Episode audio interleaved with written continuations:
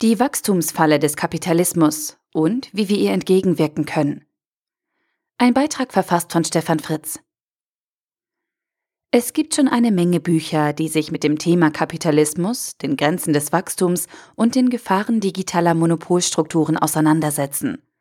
Überall finden sich brauchbare und auch herausragende Einzelgedanken. Aber für mich hat sich bisher noch kein konsistentes Gesamtbild ergeben.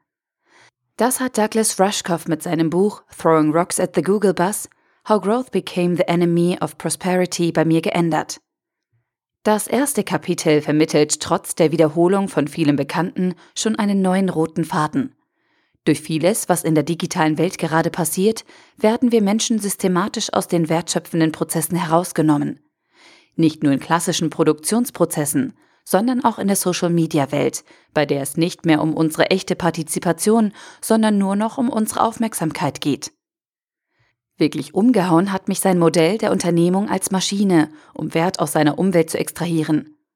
Und diese Unternehmensmaschinen reagieren und agieren mit ihren Grundmustern nicht nur auf neue Technologien und unsere Gesellschaft, sondern vor allem auf das zugrunde liegende Geldsystem.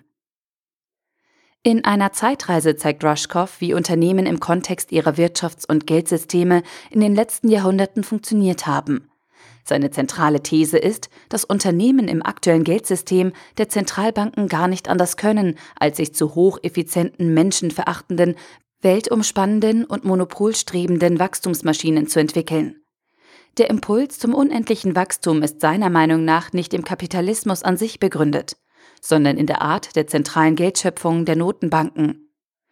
Denn diese bringen das Geld durch verzinstes Verleihen an Banken im Umlauf und fordern so von allen Teilnehmern im System dahinter Wachstum ein. Aus Rushkoffs Sicht eine gute Nachricht, denn unser Geldsystem ist menschengemacht und daher also auch von uns Menschen veränderbar. In den letzten beiden Kapiteln stellt Rushkoff Konzepte und Projekte vor, die heute schon versuchen, aus der Wachstumsfalle zu entfliehen. Dazu gehören neue Geldkonzepte wie die Blockchain, Genossenschaftsansätze wie Fairmondo und Konzepte zu lokalen verteilten Marktplätzen. In Summe ein tolles Buch mit wichtigen Impulsen für eine prosperierende digitale Welt ohne Wachstumsdruck. Douglas Rushkoff Throwing Rocks at the Google Bus How Growth Became the Enemy of Prosperity erschien bei Portfolio Penguin 288 Seiten für 14,99 Euro oder als Kindle-Ausgabe für 11,99 Euro. Der Artikel wurde gesprochen von Priya, Vorleserin bei Narando.